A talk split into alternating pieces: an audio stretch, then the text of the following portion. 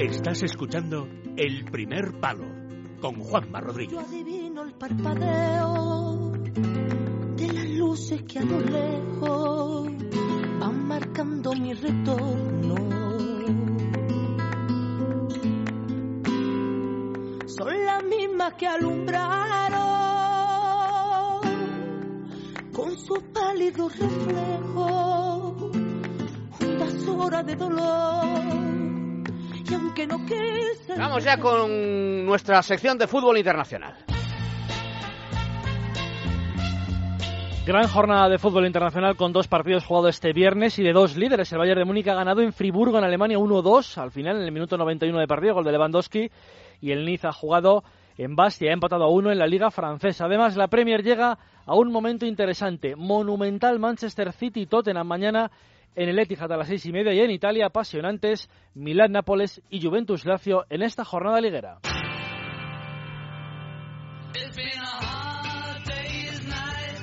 La Premier llega a su jornada número 22 con partidos interesantes. Mañana, por ejemplo, en el Etihad, lo hemos comentado, el Tottenham de Pochettino, segundo en la tabla, visita al City de Guardiola, absolutamente tocado por la derrota durísima en Goodison Park ante el Everton el pasado domingo 4-0 tras el encuentro. Pep estaba batido. I of my, my players, they like to be his coach. The coach, uh, it's always to reflect what happened for many, many things, many, many days. So we made a good, good performance in the in the first half. We create enough chances to score a goal and clear chances. And then actually in the in the beginning of the game with uh, Raj, and after what happened, we don't we are not able to score a goal. When they arrive once and score a goal. In the second moment, the second half, score a second goal, and that is. Decía Guardiola que después del segundo gol se acabó el partido y que él ama a sus jugadores, pero los jugadores son reflejo del sentimiento del técnico y ahora mismo no es el mejor ánimo el de Pep Guardiola. Los londinenses, el Tottenham, vienen de golear al West Bromwich Albion en casa 4-0 y están en el mejor momento de la temporada, combinando muy bien Dele Alli y Harry Kane, los dos también internacionales con Inglaterra, para hacer que este equipo repita hasta el momento la temporada del año pasado y siga manteniendo vivo el sueño del campeonato. Mañana arranca la jornada el Liverpool de Club que esta semana se metió en la siguiente ronda de Copa al vencer en el replay al Plymouth. Recibe en Anfield mañana al Swansea con un Paul Clement, el segundo de Ancelotti en el Madrid. Está jugando algo mejor el Swansea, aunque el otro día saliera goleado de su estadio ante el Arsenal por cero goles a cuatro. Ha recuperado el Liverpool a Coutinho tras dos meses fuera y el domingo pasado sacó un punto, un meritorio empate de su visita a Old Trafford ante el Manchester United. Un United que visita el campo del Stoke para seguir con la racha que le ha permitido ganar siete de los últimos ocho partidos en la competición. Ya el domingo el Arsenal cuarto recibe al Burnley y el Chelsea, líder solitario y fuerte, recibe al Hull City tras una nueva exhibición, esta vez en casa del actual campeón, el Leicester, el sábado pasado 0-3, con goles españoles, uno de Pedro y otros dos de Marcos Alonso.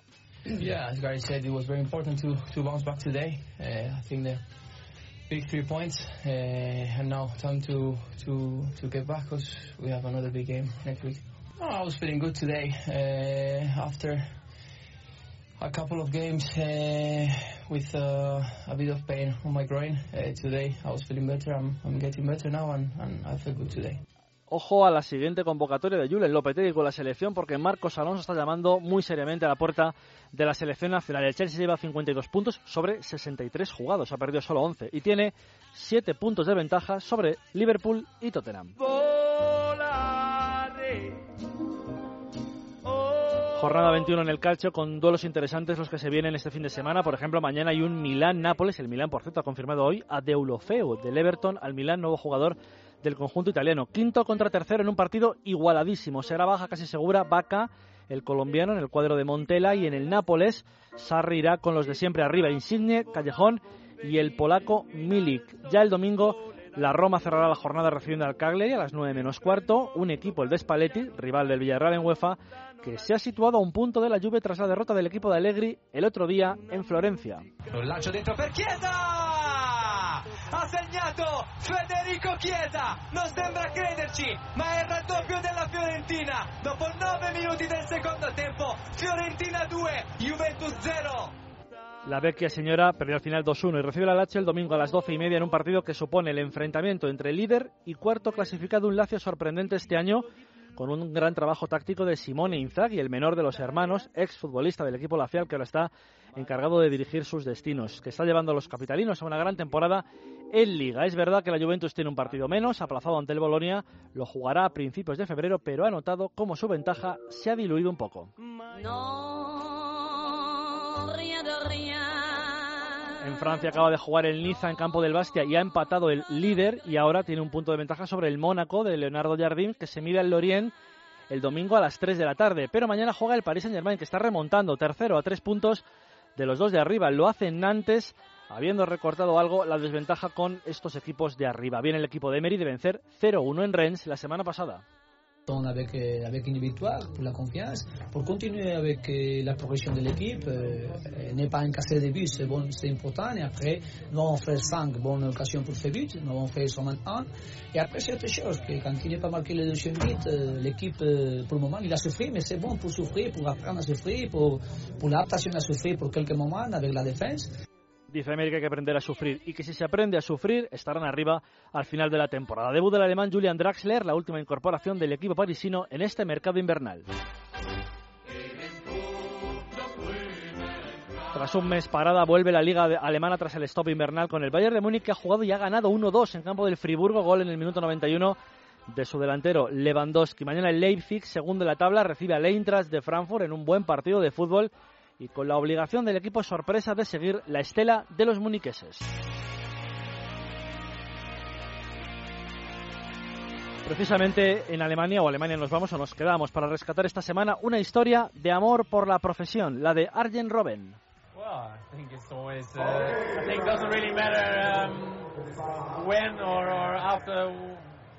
Well, I after after how, how, long, but um, I think it's always good to be back in your own stadium uh, with, our, with our own fans. Um, I'm always happy, I'm always coming with a smile when I walk into the stadium.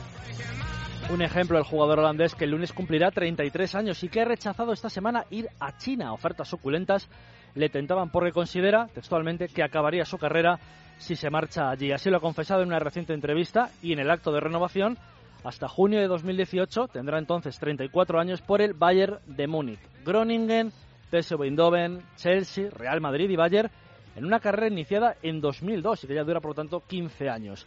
En la élite 15 años, además de tres Eurocopas con Holanda jugadas y tres mundiales. El de Sudáfrica, recordado siempre.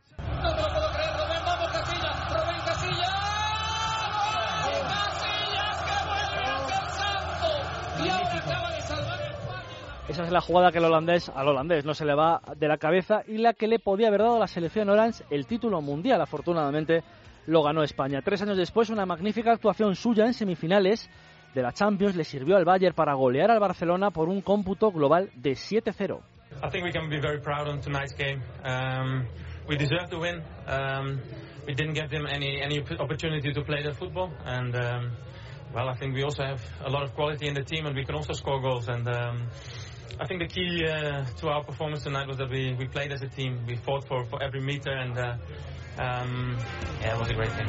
Ante el éxodo masivo de jugadores a China, Robben ha dicho basta. Dice que sería asumir que su carrera se termina y es verdad, aunque tendría su excusa perfecta en la edad en que a lo mejor ya no va a dar al fútbol nada igual que lo que vio con 25 o 26 años. Un jugador espléndido, de recorrido infatigable y de exquisitez técnica que sin embargo el Real Madrid disfrutó poco en su esplendor por las muchísimas lesiones, llegando a ser tildado de jugador de cristal. Este año tiene por delante enormes retos con el Bayern y el año que viene quizá el de su retiro, al menos en Europa, también los tiene. ¿Quién sabe qué decidirá Robén Juanma en junio de 2018? Entonces contará con 34 años y a lo mejor decide continuar en países inexplorados por él. Todo lo que haga será bienvenido. Historia viva del fútbol.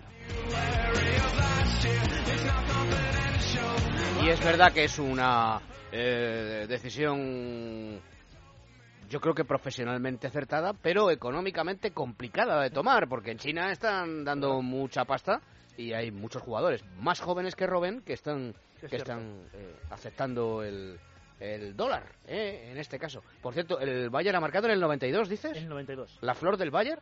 Pues no sé, pero gol de Lewandowski. La flor del Bayern. Gracias, Dani. Hasta luego.